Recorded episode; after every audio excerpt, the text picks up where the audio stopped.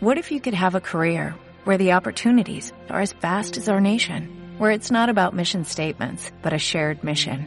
At U.S. Customs and Border Protection, we go beyond to protect more than borders, from ship to shore, air to ground, cities to local communities. CBP agents and officers are keeping people safe. Join U.S. Customs and Border Protection and go beyond for something far greater than yourself. Learn more at cbp.gov/careers. Thank you.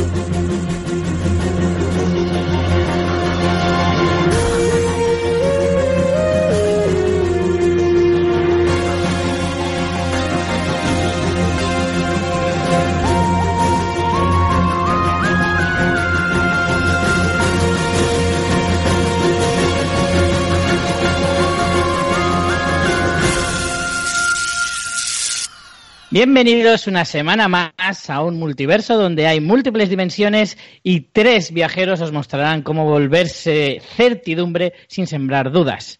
Y os contarán las aventuras de Ricky Morty. ¿Esto que escucháis que es entonces? Pues es el multiverso de Ricky Morty. Hoy hablamos del episodio número uno de la segunda temporada, estrenamos temporada, algo que parecía increíble pero cierto. Y después no, no hemos tenido que hacer saltos temporales ni cambiarnos de dimensión para cambiar de, de, temporada. Y no hemos tenido que tardar tampoco un año y medio, simplemente unas pocas semanas. Así que hoy hablaremos de este primer episodio de la segunda temporada. Eh, una Rick Grieta en el tiempo, así es como se ha titulado en castellano. Y para ello, pues cuento, como siempre, con uno de mis compañeros, Miguel Orti, un joven dubitativo que solo busca un abrazo. Me encanta que hay. ¿Qué tal? Hoy estoy ansioso porque digas la sorpresa, que es que hemos invitado a un invitado muy especial que no ha podido venir y lo que viene a continuación te sorprenderá. Efectivamente. Eh, hoy contamos con un nuevo invitado. Eh, estamos muy orgullosos de que haya podido asistir. No, y... no, que no ha venido, ¿eh? Viene Julio otra vez, ¿eh? claro. Lo, lo, guay, la gran sorpresa es que habíamos invitado a alguien súper genial y no ha podido venir y entonces hemos tenido que llamar a Julierri, un convencido seguidor de la cirujana de ciervos. Hola, gracias por contar conmigo. Qué alegría. Que me encantan los ciervos. Los ciervos, las ciervas, todo. Y cuando se operan ya, ya está. Ciervos regenerativos, ¿eh? Porque una vez operado salta brincando y se va corriendo. Con, su amigo con los indio. puntos aún frescos. Eh, Nativo americano, yo soy... perdón. Claro. Yo soy Rich, un científico loco muy convencido de su- sus incertidumbres. A veces no sé por qué me hago presentaciones tan complicadas que luego no sé leer. Pues sí, porque nadie te hace el guion. No, ni muchísimo menos. Bueno, hoy hablamos, de, empezamos, estrenamos temporada. ¿Estáis emocionados? ¿Creéis que va a cambiar algo en esta nueva temporada o todo seguirá igual de... No, yo creo que va a estar chulo siempre. todo este 2018, 2019 y 2020, lo que dure la temporada nuestra. va a estar muy guapa. Si queréis podemos parar seis meses el tiempo, así parece que pasa más despacio. Pero no, vamos a seguir el mismo esquema, ¿eh? Nada, vamos a hablar del capítulo, vamos a tener las tonterías de Miguel, las introducciones de, de Ricky, Vas a seguir viniendo de invitado. cuando se pueda. Todo igual. Muy bien, muy bien. O sea que lo mejor para innovar es seguir siendo iguales, ¿verdad? Muy bien, pues vamos a empezar como que ya. Eh, episodio número uno, segunda temporada, como decía, una grieta en el tiempo. Dime, Julio, ¿qué referencias hay de este título? ¿Por Yo- qué? ¿Por qué yo este creo que esto es muy facilito. Es del juego de, de palabras con Rickle in Time. Pues han cogido el... Espera, ¿cómo es? El, Claro, ¿cómo ¿cómo lo es en llamado? inglés el- el Es A? Rickle in Time. Que es el juego con un pliegue en el tiempo en español. A Rickle in Time. Que le hicieron la peli hace poco con Oprah y, y bastante gente famosa. Hostias, es verdad, no me acordaba Ni de que idea, la habían no sabía. poco. Salió muy mala. Es de un libro, que es lo famosete. Y el año pasado estrenaron una peli muy mala. Hostia, pero la como es 20 como muy minutos. terrible, ¿eh? Vi como 20 minutos y me rendí. Dije, menudo horror. Y nada, es muy, muy clarito este. Otra vez con Rick en el título. Sí, bueno, casi siempre, casi siempre suele tenerlo, ¿no? Pero bueno, en cualquier caso, em, no sé, ¿la, la novela es, es muy famosa? Sí, sí, en. Estados Unidos sí. Es antigua, ¿eh? Sí. A ver, ¿de dónde? A Riddle in Time. Por ejemplo, mi mujer que es americana se la ha leído. Ujú. ¿Pero se la leyó de niña o se la leyó recientemente? No, no, de niña. Esto es de, De niña. niños. Sí. O sea, que tiene, tiene cacho de tiempo. Oh, no es tan mayor mi mujer, pero... Hola Molly, un saludo. No, es un libro antiguo. A ver si lo consigo y os lo digo ahora. En el, em, la novela creo que, en- al menos en castellano, se llama Una arruga en el tiempo, ¿puede ser? Escrita... Sí, sí. Escrita en los 60, tú. Guau, sí, sí, lo estoy viendo ahora. En, en el 62, vaya tela. Pues sí que han tardado en sacar la peli, ¿eh? Y para la mierda que han sacado, podrían podrían haber esperado un par de años más. O sea que si tu mujer la vio de niña, debe tener más o menos unos 50 años, tu mujer. De hecho, ayudó a, a sacarlo, sí. A editarlo. Bueno, pues esa novela, pero aquí en España tampoco es muy conocida, no lo sé. Igual me estoy colando y la gente está diciendo, ¡eres un inculto! Pero en cualquier caso, eh, sabemos de qué va gracias a este capítulo de Ricky Morty. Sí, porque la peli no hay quien la haya acabado. Bueno, pues vamos a comenzar eh, tal, en el mismo punto en el que acababa la, la primera temporada, ¿vale? Teníamos a esos Jerry y Beth congelados eh, porque Rick había parado el tiempo. Y están Eso ya me parece guay. ¿eh? Sí, ¿no? Que vayan uniendo a las dos temporadas. Pues sí, porque venimos de Los Simpsons o Futurama o todas las series de animación que se lo pasaban por los huevos. El final de temporada era un capítulo más y el siguiente otro capítulo más y ya está. Es, es guay, es una novedad, ¿no? Sí, yo creo que eso de alguna manera hace también que, que una cosa que también hacía, hace, hacía y hace Ricky Morty que otras eh, series de animación, como dices tú, Miguel, no hacen, es que en el fondo, aunque sean capítulos autoconclusivos, generalmente sí que siguen en cierto modo una línea argumental que transversal durante toda la temporada. Es más, creo que incluso toda la serie. ¿No? Que algunas veces Sí que es verdad. Además de la serie argumental, eh, tú y yo lo hablábamos cuando estuvimos en una charla que hicieron... Era de TNT, ¿no? Que hicieron Ar- Arturo González Sí. Campos y, y Juan y Gómez Jurado. Y- Gómez Jurado. Sí, Y me lo acuerdo que me porque- invitaste, y sí. Sí. que conseguí yo un par de cómics y se los regalé a, a Richie porque es del podcast, tú como vienes de Claro, invitado. Julio, es que solo está, solo habíamos quedado la gente del podcast. Ya. Los Y invitados había no dos podían venir. cómics y has regalado los dos, que son el mismo. dos copias del mismo. Que en aquel, en aquella tertulia, que fue muy guay, la verdad, eh, lo hablábamos tú y yo, que además de evolucionar la serie, es que evoluciona los personajes, y eso en la serie de animación no lo hacen. Ahí está. Que, que siguiendo una, una historia transversal, pues efectivamente los personajes también maduran, evolucionan. Te, de unos capítulos es más que su fácil. es un cretino. Claro. Eh, también aprenden eh, de alguna manera cosas unos de los otros y es más fácil relacionar algunos episodios con otros.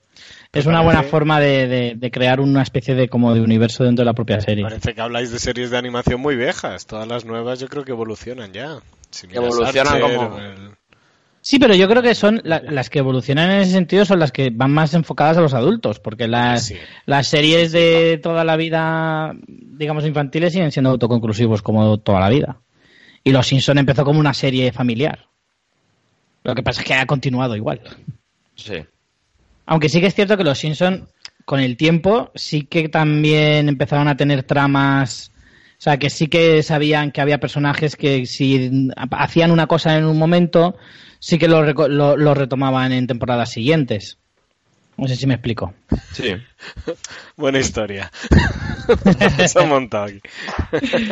Bueno, volvemos un poco al capítulo y, y Summer empieza tocándole un poco las narices a Morty y diciéndole que, que Rick la va a elegir a ella para...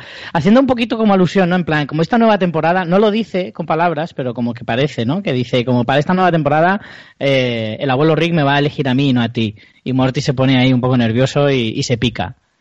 Y ya hay, hay un primer chiste justo antes de la cabecera que me encanta, que, que cuando dan a, a activar el, el tiempo otra vez, se ve a un señor, un vecino de enfrente, que estaba cayéndose de un tejado, y, y Morty dice, ¿os acordasteis de poner el colchón para el señor Benson? Pobre, pobre señor. Es muy bueno, que además luego al final del capítulo hay otra referencia de, de eso y es genial. Sí. Eh, Bueno, avanzando, Jerry entra en casa con la intención de echarles una bronca, porque justo antes de parar el tiempo ya había visto que la casa estaba hecha un desastre, y de repente se siente contrariado al ver que la casa está perfecta y, y entonces no puede echarles la bronca. Está más confu- confundido, ¿no? Que contrariado. Está Sí. como, ¿qué? Ah, ¿cómo? Pero es, es casi casi un estado permanente de Jerry. Estar confundido es un estado permanente. Además, Rick hace alusión a que él ha visto la casa hecha mierda porque es lo que quería ver. O sea, la culpa es tuya. Claro. Efectivamente. Y, Y la y ahí, premisa, la premisa de que para no joderlo todo no pueden tocarse. sí, No pueden dejar eso, eso yo al principio no lo entendí muy bien, ellos. porque ¿a qué viene eso? Eh, al- al- eh, dice Rick que al recomponer el tiempo otra vez tienen que estar un tiempo sin tocarse para no joder otra vez el, el espacio-tiempo y separarse. Que por eso le dice Rick, mira, tengo 500 pavos para helado. Lo voy a dejar aquí en el suelo y os lo acerco Con el una pie. punta". Sí, sí, sí. Que claro, que Ye- Jerry, como él es así, no ve nada raro. Es He como dice, sentido muy vale. identificado con Jerry, ¿eh? Porque luego, cuando vuelven en el coche, dice que le han sobrado 20 pavos de helado. Entonces, yo, yo me gastaría 480 pavos en helado. No, pero solo se ha comprado dos y dice, ¿sabes que da igual cuánta propina les dejas, no? Les ha debido dejar 470 dólares. eh. Sí, os habéis saltado un detalle que es, le dice que tiene la camiseta al revés y Jerry, lejos de, de- de- de sentirse eh, también contrariado en ese momento, y de decir, ya lo sé, me gusta más así, dando por hecho que es el que se ha equivocado. Es lo que soy suele pasar. estúpido. Sí, sí, sí. Eso ya es un poco más de- del mundo Jerry y, y ya nos hace ver a Jerry una vez más como, como, como el verdadero genio que es. Em, nada, de ahí ya pasamos directamente a la cabecera y de ahí saltamos a eh, Con- que empiezan a discutir. ¿Contamos la historia bueno, de los padres o qué? Primero, separamos, ¿no? ¿Contamos primero la historia de los padres? Sí, vale. Sí, sí, sí. Que se ha olvidado ya, llevamos tanto sin grabar. Hombre, desde la primera temporada. Claro. Sí. Em, vale, pues nos vamos con la historia de los padres eh, que se van, pues es lo que decíamos, se iban a, a comprarse un helado, hablan un poco de eso, de que se habían gastado 480 dólares en dos helados, que llevan tres bolas, que piensas, joder, ¿a cuánto la bola, no? Y, y Rick en, en la otra historia está diciéndole, explicándoles a los hijos que sus padres estarán en alguna mierda de su mierda de matrimonio. sí. Cuando se empiezan a preocupar, el paso a, a su historia es dejad a vuestros padres que estarán con alguna mierda de su mierda de matrimonio. No, de hecho, lo que dice exactamente es. Eh, le preguntan, ¿pero nuestros padres estarán bien cuando la, la realidad empieza a, a desdoblarse? Y le dice, da igual, déjales, estarán en alguna trama secundaria por su mierda de matrimonio. Pero es como una especie de autochiste, ¿no? De la propia serie. Sí. Dejando claro que la trama que nos sale él es secundaria. Es como funciona. Es como siendo como siendo súper consciente de la propia serie, ¿no? Eh, y decir, aquí lo importante soy yo, lo demás es purria.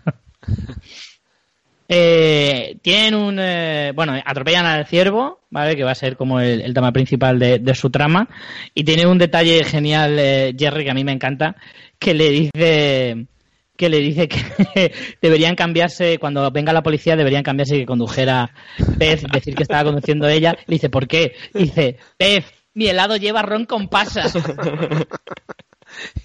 Y, también le me dice que, pueden empapelar. que le acerque una piedra para acabar con el animal, ¿no? Y dice, bueno, tampoco... Quiero decir que tú lo ibas a hacer, no lo iba a hacer yo. Dice, que lo diga no significa que lo vaya a hacer. Es lo que se supone que el hombre tiene que decir, ¿verdad? Totalmente. Y ahí tienen un diálogo magnífico en el que... en- bueno, no, calla, que eso es después, cuando le dices, mete, mete el ciervo en el coche y, y ahí Jerry ya van a tiene llevar a un que hospital. claudicar y decir, sí, sí, sí, cariño, lo que tú digas. Y, y luego hay un diálogo magnífico cuando llegan a la clínica con la veterinaria en el que la veterinaria le dice, eh, dice, deberías saber que los ciervos tienen unos órganos más pequeños Que y no más delicados. Que el caballo. Exacto. Pero es que la, la, contestación, hay unos zascas en este episodio que me encantan. La contestación de Beth es genial porque le dice, ambas sabemos que un ciervo se parece más a un caballo que usted a un médico. médico. Así que ya, no, ya nos mediremos las pollas cuando haya que sacárselas. Están, Es que a mí, Beth cuando se pone en plan salvaje, es que me, me encanta, me encanta el personaje. están tomándole la atención a la serpiente, es como todo el cuerpo. y dicen tres. De hecho, la, la serpiente reacciona muy atenta al diálogo. Si, lo, si os fijáis, a veces se ve detrás la serpiente mirándoles a todos como diciendo, ajá, lo estoy entendiendo todo. Hay una cosa de, de Jerry que va un poco en relación con lo que decíamos de cómo evoluciona y cómo habla de, de su relación, que es que su mujer se dedica a salvarle vida a caballos y atropellan un ciervo y lo primero que piensa es en matarle. No, pero en el fondo ahí hay un poco de mensaje en el sentido de que Jerry no ve capaz a vez de salvar a un ciervo porque él ella en realidad es cirujana de caballos. Es en plan, no, no extralimites no tus capacidades. es. Siempre se está metiendo como si no fuera realmente difícil su trabajo, cuando él hace nada. Sí. Él es publicista que no trabaja, yo creo. Sí, sí, sí, pues su trabajo es absolutamente absurdo. Em, bueno, de repente aparece el cazador, que es el que ha matado verdaderamente al, al ciervo. Eh, un personaje que a mí me da la sensación de que este personaje podría haber sido más gracioso, ¿no? En realidad, como que tiene pocos momentos así de broma verdaderamente buenos. Es un poco parodia de The Good Wife, de en cada capítulo un caso legal de cosas que están pasando realmente. Que en, en este caso es que le pertenece el ciervo porque le ha disparado antes. sí, sí, sí. De hecho, luego aparece el abogado, que, lleva un pelo magnífico, que parece casi el demonio, porque lleva unos cuernos así extraños. Eh, y el abogado empieza a soltar leyes absurdas. Eh, ro- rollo, la ley de ciervos en, eh, este, este estado dice que cuando disparas a un ciervo, todo lo que pase entre que tú llegas a recogerlo significa que es, eh, que es como que no vale para nada, que el ciervo sigue siendo tuyo porque tú lo has disparado primero. Es que lo peor es que a lo mejor es verdad. Como no somos Sí, sí. cazadores. Sí, sí, me lo creo, ¿eh? Me lo creo. Sí, sí, desde luego que eso podría ser completamente cierto. Eh, lo que pasa es que suenan a, a- a leyes inventadas, pero que lo triste es que podían ser ciertas. Sí, eso es. Eh, ahí eh, ya pasamos al momento en el que Beth dice que no, que no va a rendirse. De hecho, tiene un par de frases durante el episodio geniales. Una es, hijo de puta, dejarás de vivir cuando yo te lo diga. Le dice al ciervo. Eso es, eso es lo que os digo, que cuando Beth se pone en plan salvaje a decir su mogollón de tacos y a hablar súper mal, es que me encanta. Me encanta absolutamente. De hecho, eh, el, el abogado vuelve a soltarle alguna, alguna parida rollo así legal y, y Jerry tiene un momento estelar que dice, así como con mucha condescendencia, y dice, normalmente opera caballos. como diciendo, hoy tiene un mal día. No, pero lo del abogado está genial. A mí, a mí me hizo mucha gracia el abogado diciendo, bueno, usted haga lo que quiera, pero lo que está operando es carne muerta. Cuando usted le dé- la deje vivir, el dueño la va a matar otra vez. Y dice, no, ya creo que no me la voy a comer. Ha sufrido demasiado y estará demasiado dura. Solo voy a colgar la cabeza. Pero ahí también hay un momento cuando le dice, mm, cuando Jerry le dice eso, lo de normalmente opera caballos, que tiene otra contestación, Beth, que le dice algo así, si no vas a ayudar, ven a tomar por culo, pero literal. así, muy, muy de señora, ¿eh? Muy de, mira, mm, si no vas a, si vas a estar incordiando, mejor que te dé el aire. Y, y ahí es eh, otro de esos momentos salvajes de Beth maravillosos. Em, Luego tiene otra de esas frases eh, lapidarias mientras está operando, que le dice, pienso ir hasta el cielo y traerme tu alma de ciervo. Qué heroína, ¿eh? sí, sí, sí. Además es que en ese momento la gente le mira en plan, está loca. Entonces Jerry se saca unas de la manga y, y se trae a, a unos, eh, una especie como de, de guardas de parques así típicos de una reserva diciendo que son del ministerio o de la agencia del ciervo o algo por el estilo y que se tienen que llevar Cervacia. a... Cervacia, eso. Eh, se tienen que llevar al, al ciervo para que el mejor eh, op- eh, el mejor cirujano de ciervos del mundo eh, o del país le va, le va a operar para salvarle la vida. Y entonces el abogado le busca un poco las cosquillas diciéndole que le va que solo puede llevárselo si reconoce que efectivamente No puede no, puede operarle. Y entonces el cazador le dice, tienes que decir que has fracasado. que también puede ser que sea verdad. Realmente sí. Eh, entonces Jerry se saca ahí su último as de la manga, uno, uno más, y ahí demuestra que en realidad siempre, siempre hay ese girito ¿no? de que primero es un capullo, pero que al final luego lo, lo, lo arregla con algún gesto estúpido pero tierno. Y, y le da una sorpresa diciéndole que no existe ninguna agencia cervácea y, y que se han llevado los, eh, los de la reserva. Estos eran actores, no eran actores, eran los de la heladería en un primer momento y, y que se habían llevado de ciervo para que ella les pudiera terminar de operar al, eh, en mitad del campo, además. Que supongo que han ayudado porque les ha dado 500 dólares de propina. Así que otra vez ha salvado el día. Muy probablemente. Y nada, ya te- termina un poco la trama en eh, eso, que le opera, el ciervo sale pitando, eh, con los puntos aún frescos, se ve a un indio que aparece detrás de un seto, que dices, ¿de dónde sale este? Nativo americano. Exacto, nativo americano. Sí, es un nativo americano, pero es indio, ¿eh? Sí. Nos van a censurar el podcast. Y, y nada, ahí acaba la, la, la trama de ellos dos. Verdaderamente no, no tiene mucho más. Ha sido una trama un poco flojilla, no ¿eh? tiene un par de nada. puntos chulos, pero es de las tramas más flojillas de, de estos dos. Estos pueden dar más de sí. Y la más corta también. Es que yo creo que la otra es larga porque le hace falta a, a la trama de ellos.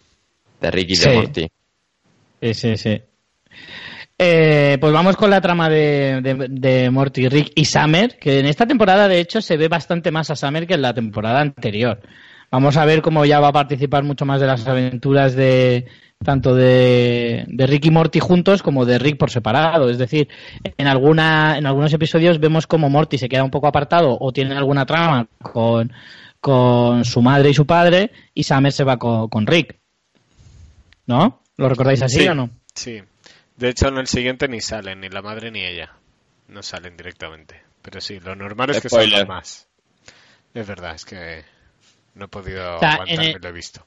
Sí, sí, es en, el, verdad. si- en el siguiente no aparecen eh, Summer ni la madre No eh, para chicas. confirmar mi, para confirmar mi teoría, ¿no? Sí, exacto. Claro. Creo que en Correcto. le anda un poquito más de peso a las dos chicas y en la siguiente se lo quitan totalmente. Ahí está, muy bien. Bueno, pues en la trama de ellos de ellos tres eh, eh, todo comienza por una discusión que tienen Morty y, y Summer, eh, que es lo que consiguen que por primera vez se, se desdoble la primera realidad. Cuando se tocan. Es cuando se tocan. No, pero entre ellos sí se podían tocar, porque Rick sí que les toca cuando están dándole el dinero a, a Jerry y Beth. Pero O sea, cuando, entre ellos sí pueden. cuando ella le, le toca, le empuja, le saca de la realidad y es cuando se No, desdoblan. el problema es que en una realidad le empuja y en el otro no. Entonces ahí es Ah, donde se separan. Que es cuando no están Claro. seguros de lo Y que empiezan, no sé en español cómo lo han hecho, pero en inglés es una locura porque juntan los dos audios y se Sí. empiezan Sí, no, como a huir entre ellos, como ¿quién ha dicho eso? Pero y es súper difícil de seguir las conversaciones de dos personas hablando al A mí mismo este tiempo. episodio me da dolor de cabeza, ¿eh? De Sí, verdad, es porque es súper chungo, efectivamente, seguir las dos conversaciones a la vez, porque en español también se oyen eh, simultáneamente. Y eh, no es porque se toquen, es porque efectivamente lo que no dice están seguros. Julio es que es la primera vez que dudan. Uno que otro porque no. uno, uno empuja y el otro no. Por lo tanto, al tomar decisiones diferentes, ya se crean las dos primeras eh, realidades paralelas. Que no sé si os dais cuenta o recordáis, hay un capítulo muy famoso en Community que Jeff decide tirar un dado para ver quién abre la puerta al telepizza.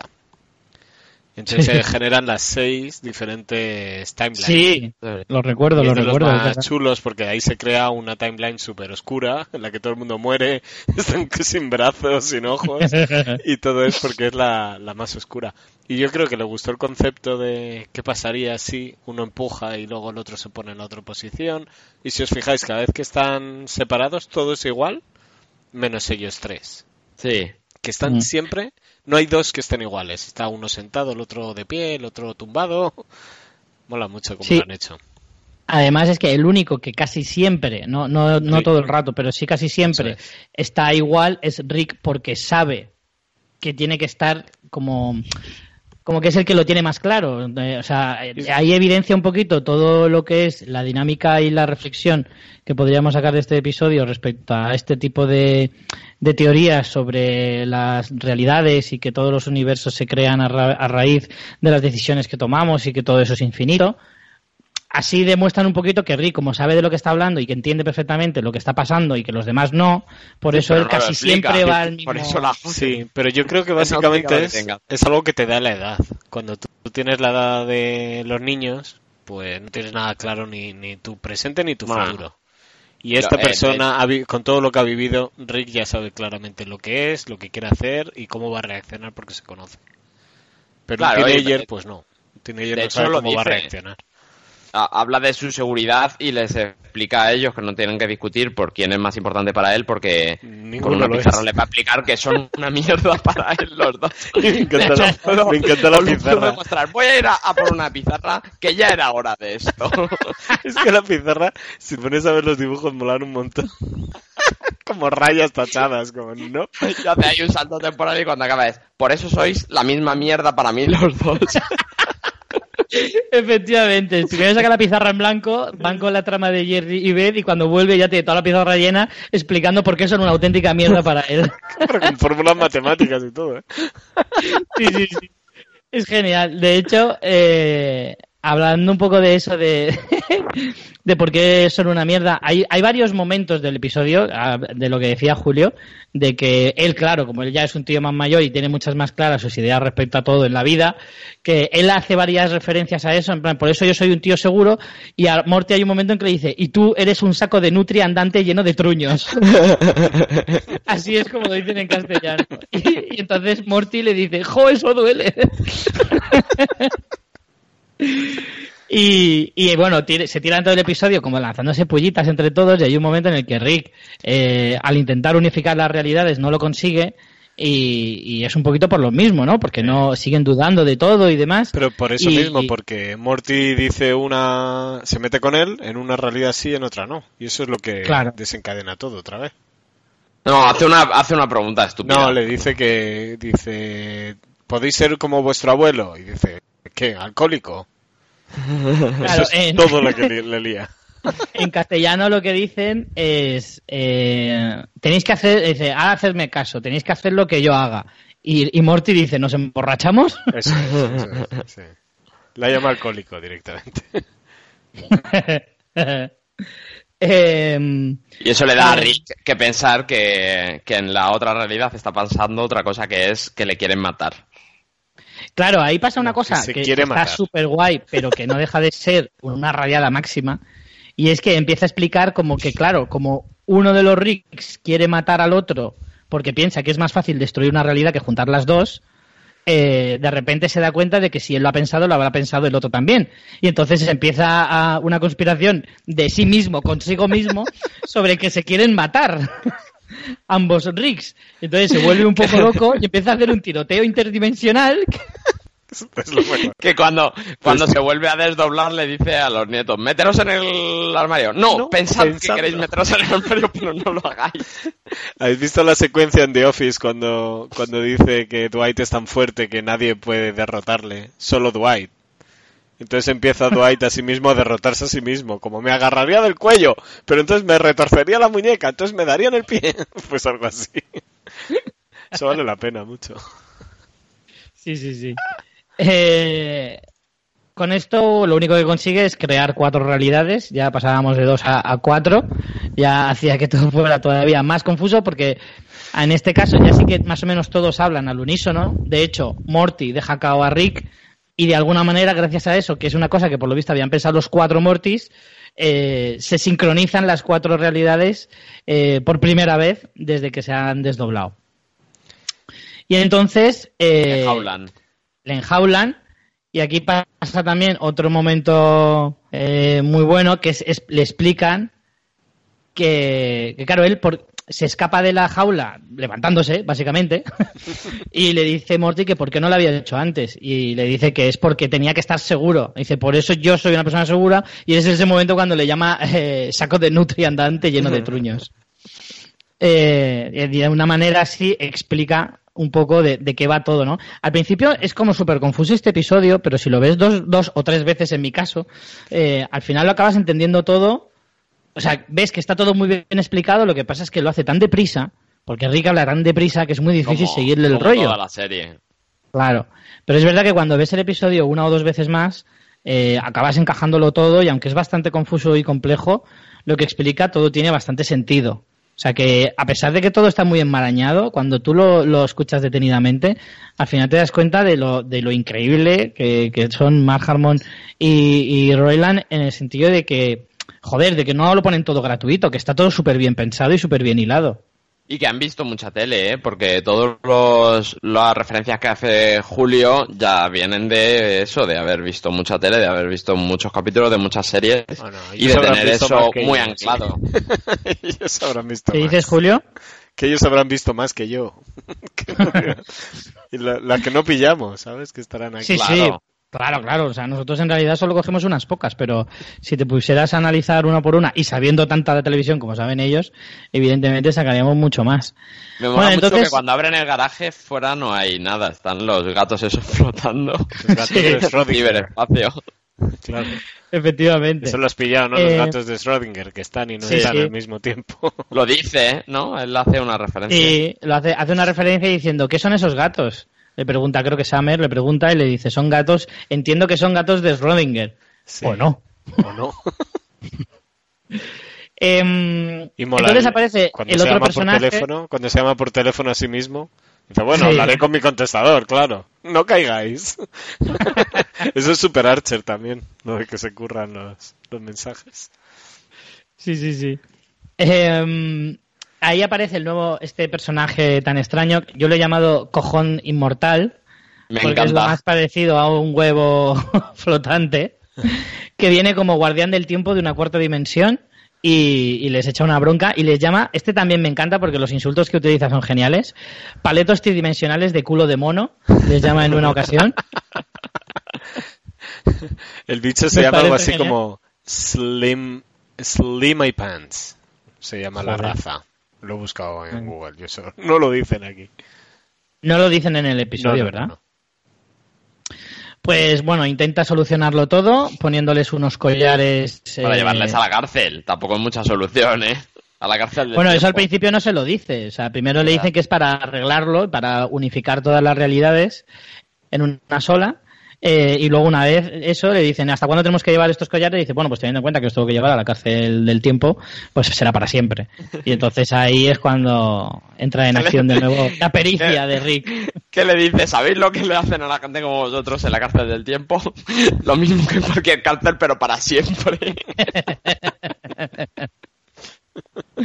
Es que este personaje es como muy extraño, ¿no? Porque es como, primero la forma que tiene y luego es como súper chungo, ¿no? Es como el típico policía del barrio.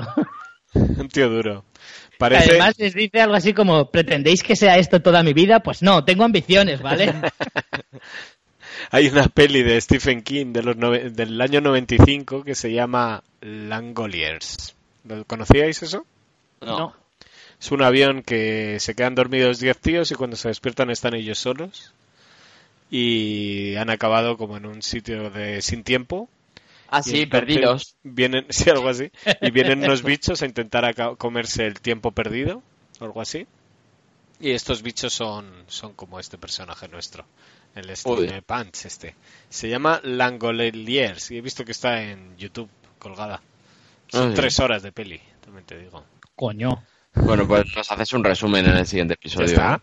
Más resumen. ¿De qué año es? Pues parece bastante 95. reciente, ¿no? 95. Ah, del 95. O sea, sí que se parecen, ¿eh? ¿Lo has buscado? Langoliers. Sí, bueno, he puesto Google Imágenes para ver cómo eran estas criaturas y sí que es verdad que se parecen bastante.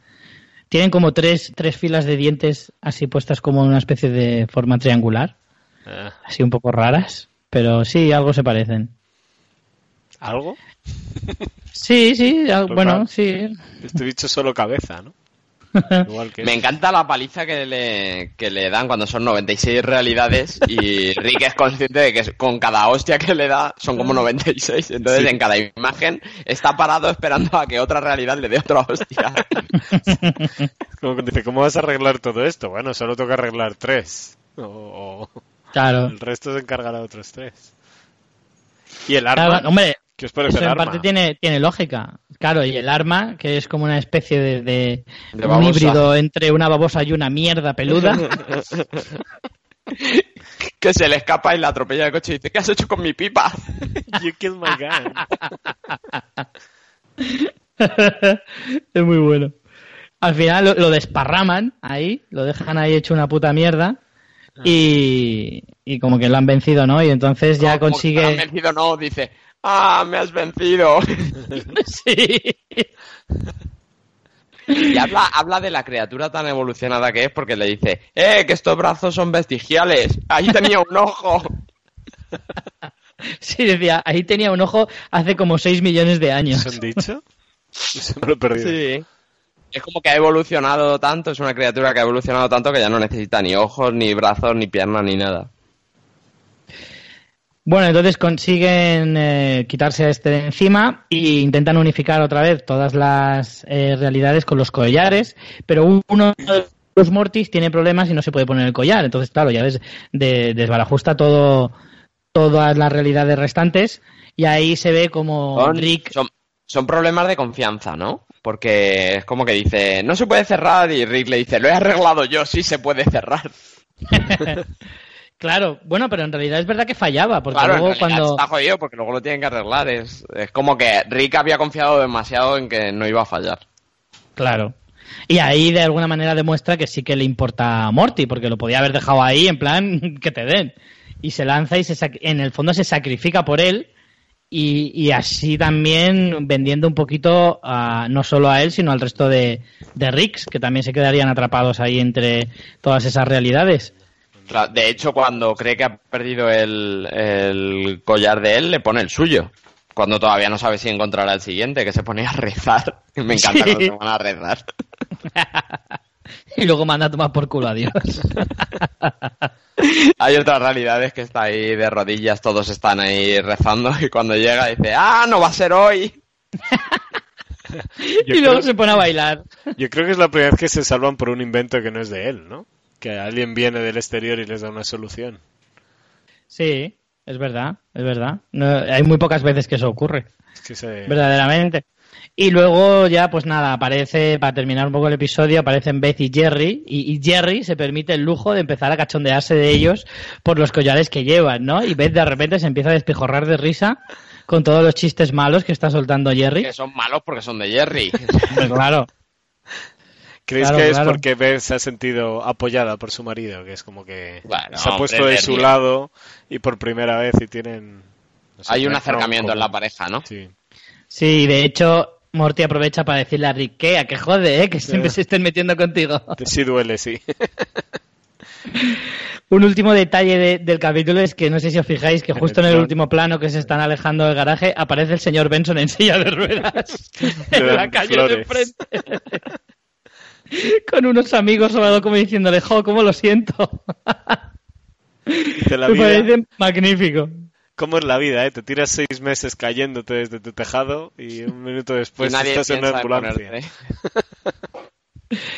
Y nada, finaliza el episodio con la típica y clásica ya escena postcréditos en la que el, el viajero en el tiempo que había llamado el, el cojón este primerizo, eh, que había llamado a un colega como para llevarse a, a estos a la cárcel, que no había aparecido, al final le dice, joder, tío, ¿dónde estaba? No sé qué, te he dicho que pasados los dinosaurios. Eh, y tal, dice, joder, pero es que los dinosaurios es la mitad de todo el tiempo. Y nada, viajan hasta la época en la que está Albert Einstein jugando con la teoría del tiempo y demás, y entonces le pegan una paliza directamente. No jugarás con el tiempo y se levanta y dice, ¡Sí jugaré! Me encanta, eh, deberían hacer un capítulo especial solo con las escenas postcréditos. Sí. Oye, ¿conocéis la serie de Key and Peele? Que son dos Sí. comediantes. Sí, sí. Pues los dos han puesto la voz a, a estas dos criaturas. A los huevos, sí. Sí, A los huevos. que molan muchísimo los dos tíos. Sí, de hecho Miguel- el Pil este es el que ha acabado siendo el director de la peli esta, la de. Déjame salir. Get Out, sí. Sí, sí. Ese- Pues ¿qué reflexiones sacáis de, este, de este episodio? Yo he sacado dos. Una muy básica, que es Jerry es imbécil, pero que a veces es tierno. Cuando se pone al lado de su mujer y no encuentra. Sí, pero casi siempre imbécil. Sí, sí. No, no, imbécil no se lo quita a nadie. Y la otra, un poco ya más compleja y ya de la que ya hemos hablado un poquito, es de esa teoría que existe que cuando, que cuando, que hay como un infinito, infinito número de, de realidades, porque cada vez que cada uno toma una decisión, si tenía alternativa de escoger otra, significa que se desdobla ahí la realidad y hay dos eh, realidades con cada una de esas decisiones. Entonces, claro, si eso lo extrapolas a todo el mundo y el número de decisiones que se toman en la vida, pues claro, infinito es Mm, la mejor descripción. Y es un poquito de lo que habla esta, este episodio, ¿no? De que cada vez que dudas, eh, tu vida podría cambiar y ser completamente diferente. Y, cada vez que tienes que escoger entre una cosa y otra, en realidad siempre se te queda un poco la duda de qué hubiera pasado si yo hubiera escogido lo otro, ¿no? Sí, yo también, lo que hemos comentado antes, ¿no? Que cuando eres un teenager tienes todo todas las decisiones por delante y y se puede hacer difícil y tienes que decidir tu carrera universitaria, tienes que decidir tu futuro cuando tienes 17 años y está la chica que te gusta y la otra. Es todo mucho más complicado que cuando tienes 65 y ya estás de vuelta de todo, ¿no? Y aquí lo vemos, como, como los pobres no saben ni su lugar en el mundo ni nada. Entonces, Miguel, ¿qué conclusión has sacado? Aparte de que Julio era de los guapos y podía elegir entre la chica que le gustaba y la otra. Otra gente, yo no. Sí, me, encanta, me encanta esto de las realidades paralelas. Me gusta. Hay una película que me gustó mucho que se llama Coherence. ¿La habéis visto? ¿Habéis visto Coherence? Sí, sí, sí. Que es, es justo esto, es una, un meteorito que pasa y lo que hace es hacer muchas realidades paralelas. Y está muy bien la película, me, me gusta todas, todas estas vueltas que le dan a las realidades que van surgiendo de, la, de cada decisión que van tomando. Y es un punto de vista guay, como porque hay un montón de películas que ya lo han abordado, pero es, es guay como lo abordan esta gente. Hay una película que estoy buscando el nombre, a ver si la consigo encontrar. Eh, de se llama. No, imbécil.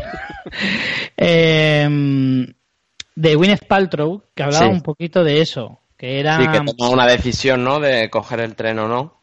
Exacto. Y, entonces te cuenta lo que hubiera pasado si coge un, si lo hubiera cogido y si no lo hubiera cogido. Se llama una vida en dos vidas en un instante. Es mm. dos vidas en un instante.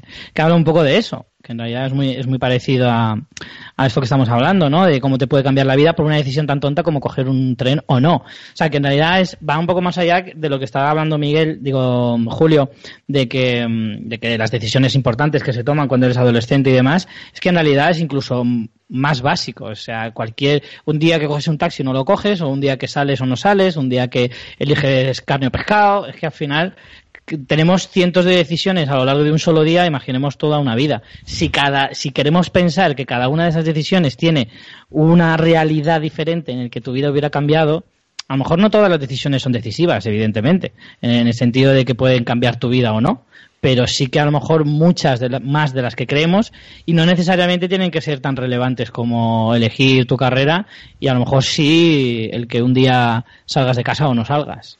¿Quiere decir que otra decisión le habría llevado a Julio a no estar casado con una señora de 60 años?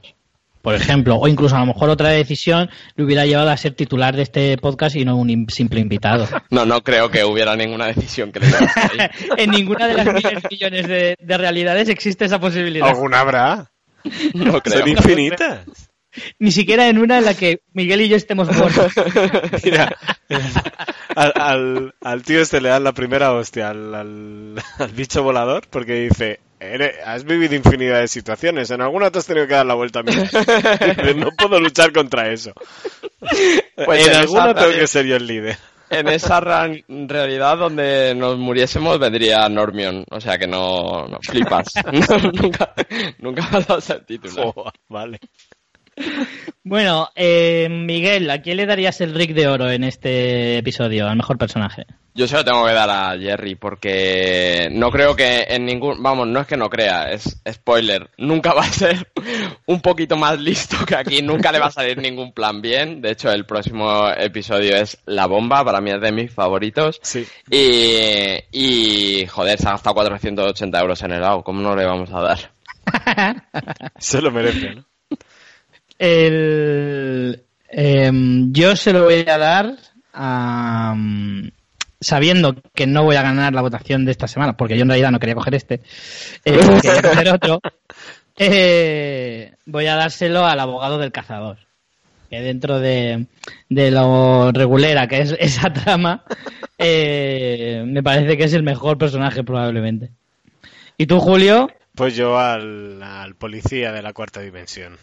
Sobre Ah, todo por las, por las voces de los actores que me gustan mucho y, y por la paliza que recibe y dice, ¡ah! Me has derrotado.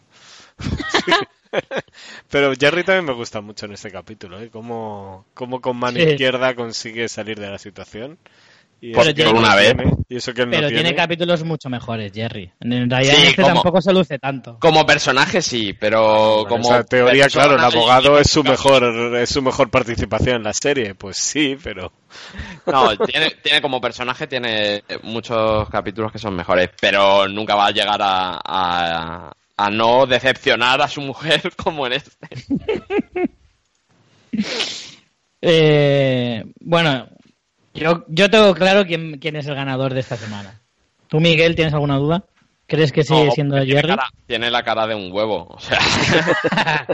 de la bolsa eso no se puede luchar. Claro. el pobre Jerry ya no sabe qué hacer para ganar, ni gastándose 500 pavos en helado. Desde luego. Eh, pues nada, el ganador de esta semana sin duda es el Cojón Man, el, el guardia del tiempo. Bien. Parece como el título de una peli de Van Damme. Los Eh, Slimy My Pants, estos, Slim My Pants. El Para cara terminar- huevo. Sí, cara huevo. Podemos llamarle cara huevo. Cara cojón, mejor. Eh, para terminar, Julio, ¿qué propones como juego de chupito para el próximo episodio? Pues tenía una duda porque salen Siempre, siempre tienes dudas, ¿eh? Sí, porque es un juego difícil y puede la gente Eh. emborracharse. Y morir. Jerry sale mucho, pero me parece una pasada de ver cada vez que sale un Jerry. Así que vamos, he pensado Votaría por eso. que os toméis algo cada vez que alguien, por cada baja que Morty genera por sus decisiones. Cada persona Bien, que bien. muere o cosa que muere por Hostia, culpa de también van a que beber, ¿eh? Morty. Así que. Pero van a beber menos. Van a beber menos. Pero va a ser, bueno, da, da para borrachera, ¿eh? Da para borrachera de sobra.